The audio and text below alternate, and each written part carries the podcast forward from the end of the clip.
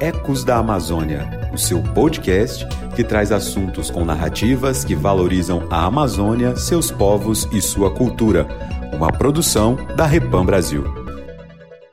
Na Amazônia existem vários projetos que visam a proteção do meio ambiente, aliados à sustentabilidade das comunidades. Eu conversei com seu Antônio José Mota Bente, presidente da Associação Sapopema, que trabalha no manejo do pirarucu em Santarém, no Pará.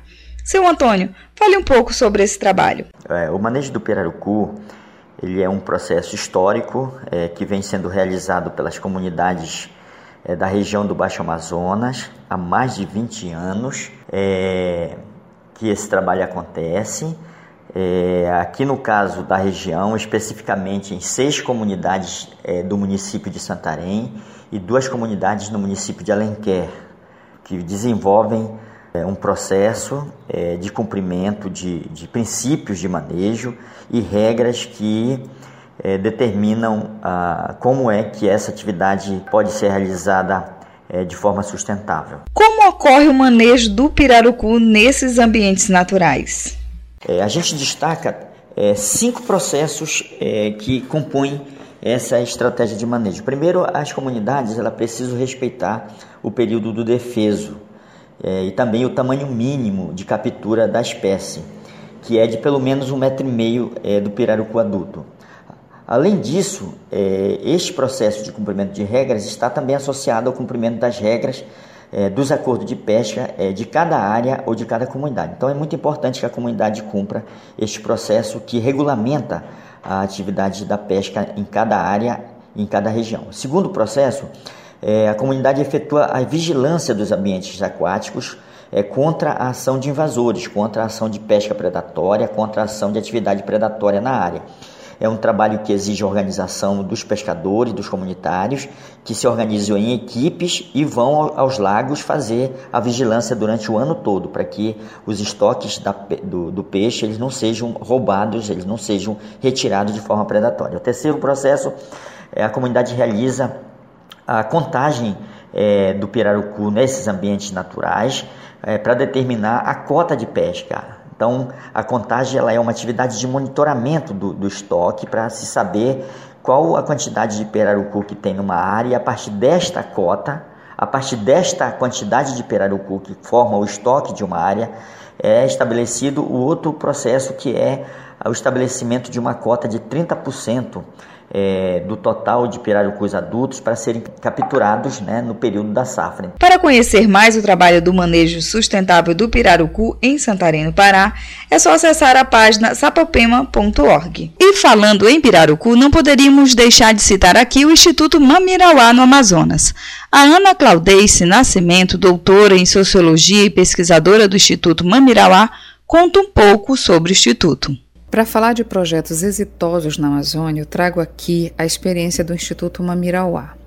O Instituto Mamirauá ele foi criado em 1999 e é uma organização social fomentada e supervisionada pelo Ministério da Ciência, Tecnologia e Inovações.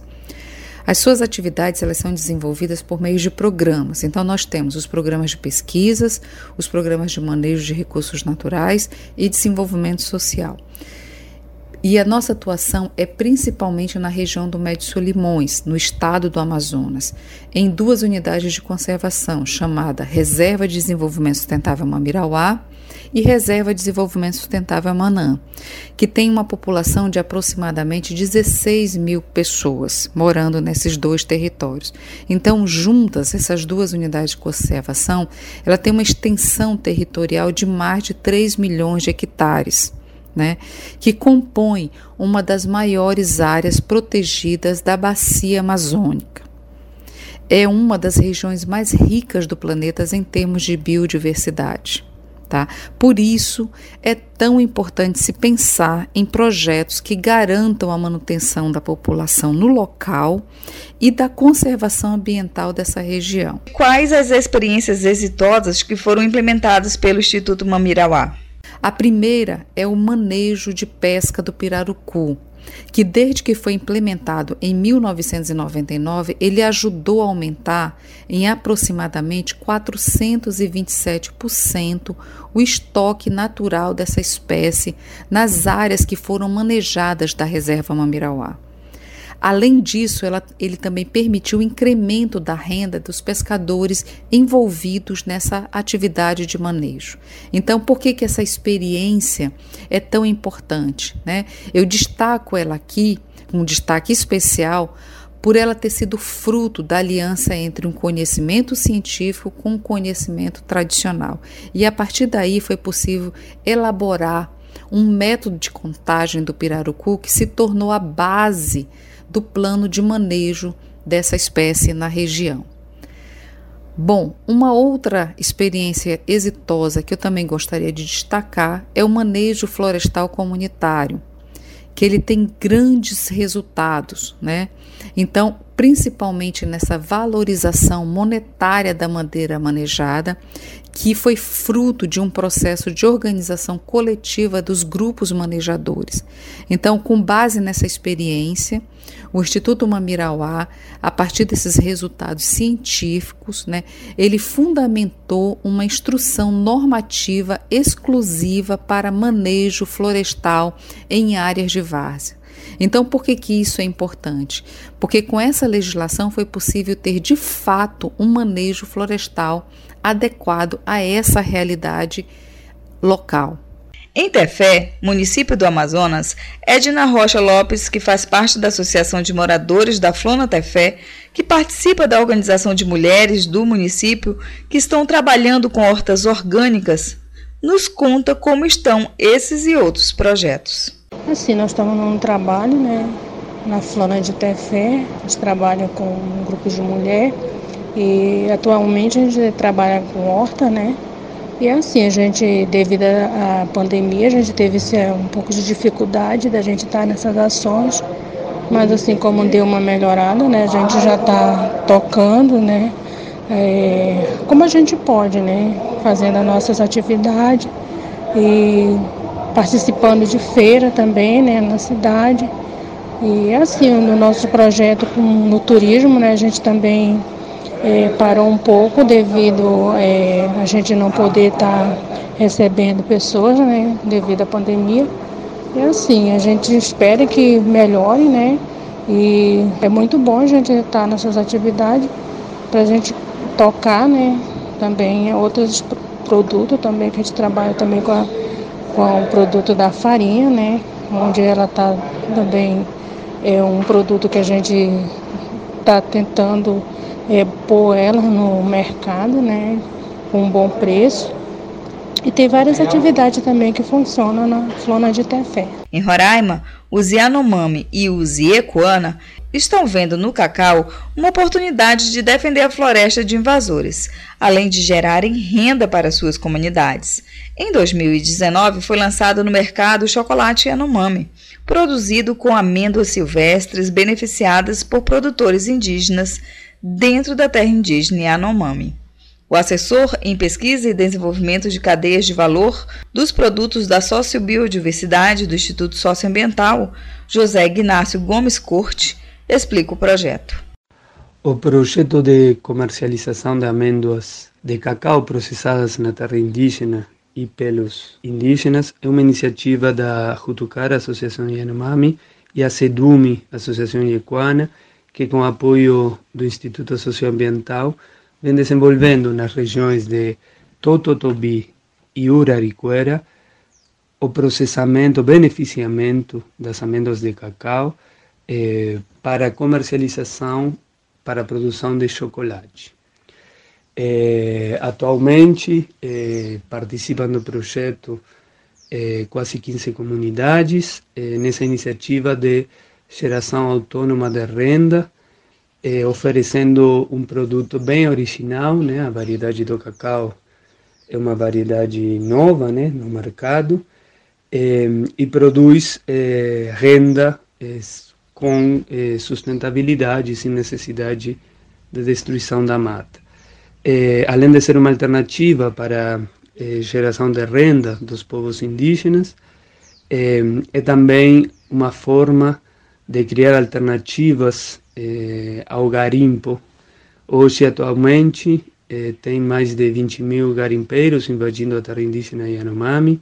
Então, esse tipo de iniciativas é, fortalece é, e produz é, um projeto que pode atrair os jovens eh, indígenas. E como esse projeto funciona na prática, Ignácio, para ser ambientalmente sustentável? O projeto tem eh, duas linhas. Né? A primeira é o, o, o, beneficiamento das amêndoas de cacau nativo, a partir dos cacauais eh, nativos da, da floresta que os Yanomami e Equana vêm manejando e produzindo há centos de anos.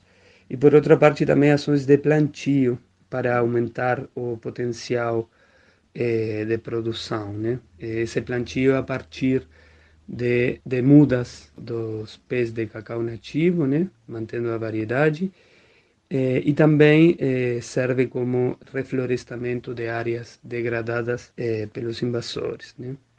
Eh, essa iniciativa conta com o apoio eh, do Instituto ATA também e do, do Chocolatier de Mendes, quem é hoje quem produz as barras de chocolate. As, o chocolate Yanomami foi lançado o, eh, o ano passado ao mercado com uma ótima recepção, sendo que a, a renda é de volta às, às associações indígenas. Né? O projeto eh, consiste em oficinas de formação para fermentação, secagem, né? com um foco na, na produção de um produto de alta qualidade. No sul do Maranhão, um grupo de mulheres quilombolas está reaproveitando o caju, um fruto da região. Como explica Raimunda Nonata, do quilombo Cocalinho, município de Parnarama. É, vou dizer a importância do caju para nós. A gente teve um conhecimento muito importante é, do caju, botando é, alimento na mesa do produtor que antes a gente não sabia que era tão importante, como fazer o mousse, a cajuína, a farofa, é, o hambúrguer, o suco, a torta e os demais produtos que a gente faz do caju. Isso é muito importante e também é rico em nutrientes o caju, em vitamina C. Assim como esses projetos citados, existem outros em cada canto da Amazônia, que aliam a sustentabilidade ao cuidado da casa comum. Ações humanas que visam suprir as necessidades sem comprometer gerações futuras. Exemplos para a vida. Você ouviu Ecos da Amazônia, uma produção da Rede Eclesial Pan-Amazônica Repam Brasil.